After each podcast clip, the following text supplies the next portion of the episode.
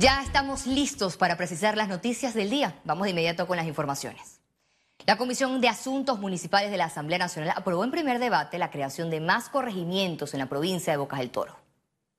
Nuevamente el diputado Benicio Robinson, a través de su suplente, impulsa crear el nuevo distrito de Bastimento y los corregimientos de Bahía Honda, Quebrada de Sal y Solarte.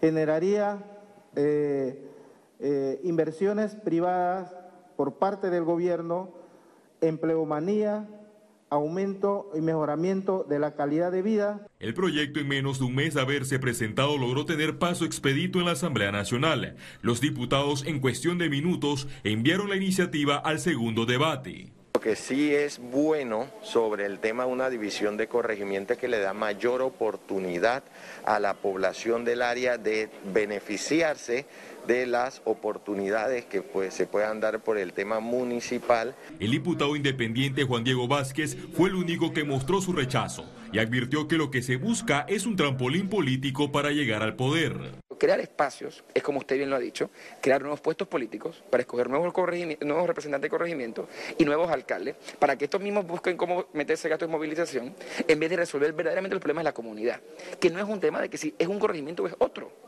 En este periodo legislativo van más de cinco proyectos similares, tal es el caso del corregimiento de Bacamonte impulsado por la diputada Kaira Harding y diez más en Bocas del Toro presentado por el diputado Leopoldo Archibola. Félix Antonio Chávez, Econius.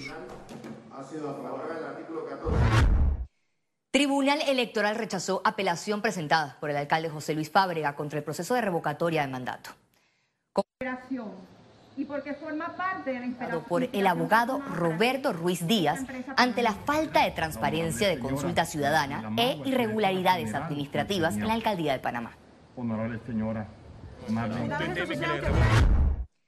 El expresidente Ricardo Martinelli se comprometió a trabajar por la justicia en Panamá al finalizar reunión con el presidente del Colegio Nacional de Abogados, Juan Carlos Araúz. Durante el encuentro, Ricardo Martinelli confirmó que correrá para presidente de la República en el 2024 y prometió transformaciones en el sistema judicial del país.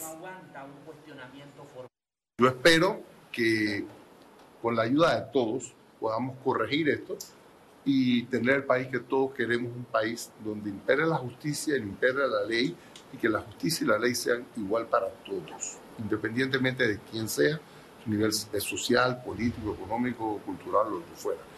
Lo que me hicieron a mí, yo no quiero que le pase a nadie. El ex magistrado Guillermo Márquez Amado aseguró que el Tribunal Electoral está jugando un papel muy pobre.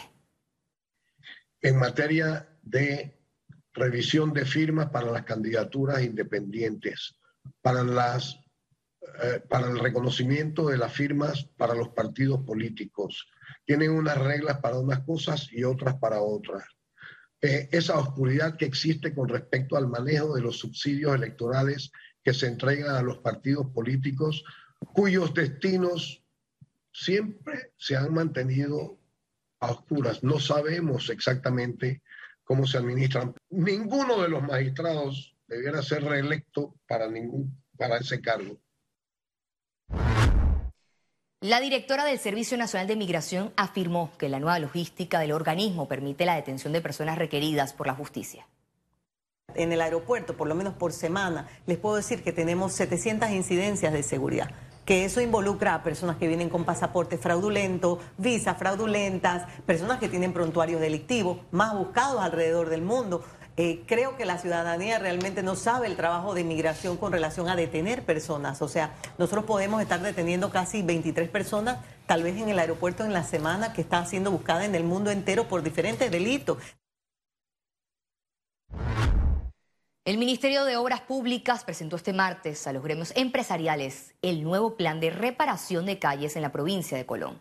En la reunión se confirmó que a partir de la fecha iniciaron los trabajos de rehabilitación por 8 millones de dólares en la vía Randolph, que comunica con los principales centros logísticos de la costa atlántica, además de la adecuación de los 65 kilómetros que comprenden la vía forestal, la transísmica, Villa Grecia y Chilibre. Por donde pasa eh, no solamente parte de la carga local, lo que consumimos y, manejamos como exportación, sino que el comercio mundial, ya que en esta área está la zona libre de Colón, eh, los puertos más grandes de nuestro país, y lo que recibimos en transbordo se mueve por esta avenida. Eh, hay empresas internacionales que están amenazando con dejar suelo colonense, con dejar suelo panameño e irse hasta otras latitudes. Y en este momento tenemos que hacer todos los esfuerzos necesarios para hacer que nuestra provincia, nuestro país, sea mucho más competitivo. El ministro de Obras Públicas confirmó que el financiamiento para la construcción del cuarto puente sobre el Canal de Panamá ya está cubierto.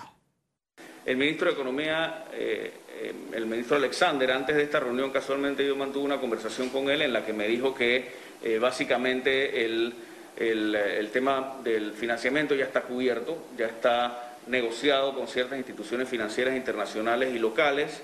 Con esa no objeción del MEF, entonces nosotros podemos adendar el proyecto para que se incluya una nueva forma de pago, que era básicamente la deficiencia que tenía el proyecto original, que no tenía una forma de pago establecida, no tenía una estructura de financiamiento, y con eso retomar los trabajos este año. Sabemos que es un proyecto muy importante. El Consejo Empresarial Logístico de Panamá advirtió que un cierre de Suntra, que en medio de la recuperación económica traería un efecto negativo para el país. Estamos representando empresas eh, muy pequeñas a muchas, transportistas, eh, operadores logísticos, agencias de carga que están tratando de contribuir al, crecimiento y, y, a la reactivación del país, y cierres de calles, ya sea por un tema de vacunación, cierres de infraestructura portuaria por problemas netamente laborales. Y en este caso, eh, la huelga del Suntrax eh, puede tener una causa totalmente legítima, pero cerrar una calle no guarda relación con una disputa laboral que pueda tener un sindicato con un gremio de empresas. Párrocos decidirán aforo en los templos para celebración de Semana Santa.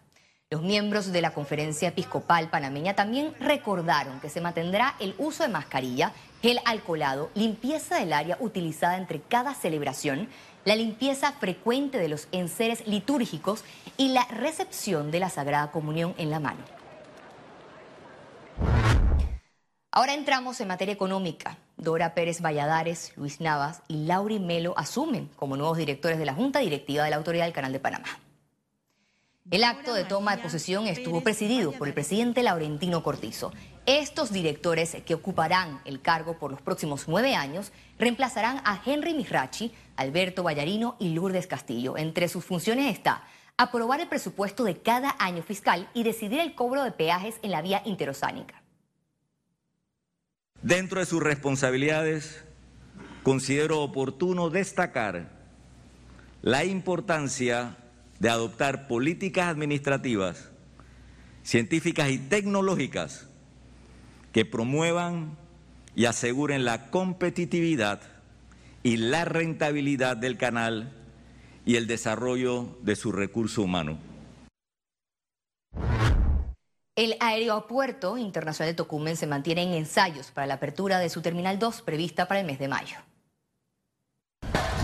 La Terminal 2 del aeropuerto de Tocumen registra 99% de avance. Proyectan su apertura total para finales de mayo de 2022. Esta movería alrededor de 10 millones de pasajeros.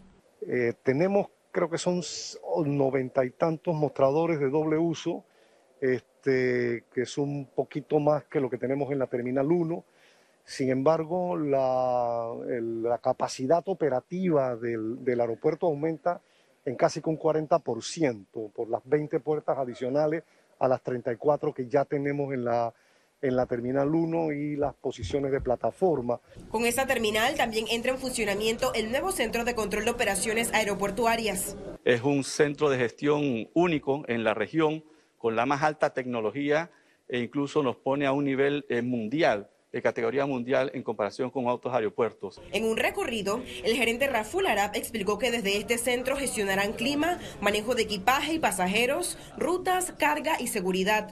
Donde podemos llevar control de no solamente los sistemas operativos, sino también los sistemas de equipaje, los sistemas de puertas de las, de las aeronaves, eh, la atención al pasajero, este centro de gestión contó con una inversión de 6.7 millones de dólares para infraestructura y tecnología. Ciara Morris, Econews. Copa Airlines recibió un reconocimiento por ser la aerolínea más puntual de Latinoamérica. La entrega la realizó Sirium, la empresa líder de análisis de datos de la industria de aviación que realiza The On Time Performance Award. El reconocimiento a Copa fue en la categoría de puntualidad en América Latina. En el evento, la aerolínea reconoció a un grupo de colaboradores que hace posible que cada vuelo esté a tiempo. Lograr eso por ocho años consecutivos, como lo mencionó el presidente Sirium, es algo de alguna forma asombroso porque ninguna otra aerolínea en ninguna otra región del mundo lo ha hecho. En 2022, Copa ha comenzado con fuerza, 92% en enero y en eh, febrero también. Entonces, por Sirium es una, eh, en nuestra opinión, es un éxito para Panamá y todos los panameños deben ser orgullosos por el éxito de Copa. El gerente del Banco Nacional Javier Carrillo detalló que la cartera de morosidad registró una baja de 3.5%. Se ha hecho un gran esfuerzo en, contactar a la gente eh, y que perdieran el miedo de acercarse al banco. Los bancos están para ayudar a los clientes, no están para quedarse con casas, con carros. ¿Cuántos refinanciamientos tuvo que enfrentar eh, en pandemia el, Banco Nacional? Alrededor de 500 millones eh, en préstamos. Eh, pero se hicieron y se contactaron, fue un esfuerzo titánico. 24-7, contactar a la gente uno por uno, porque cada situación es diferente al otro cliente.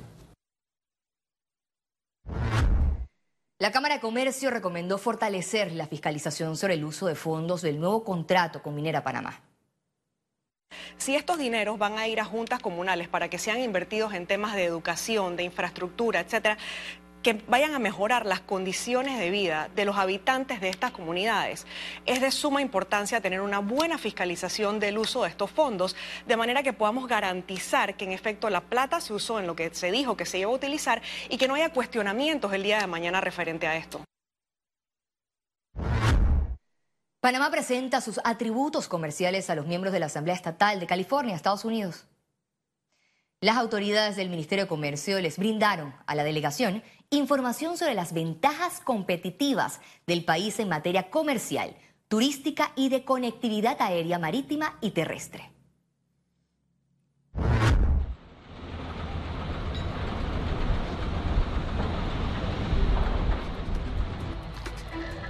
Así quedó la sede del gobierno en una ciudad importante de Ucrania tras un ataque sorpresivo de Rusia.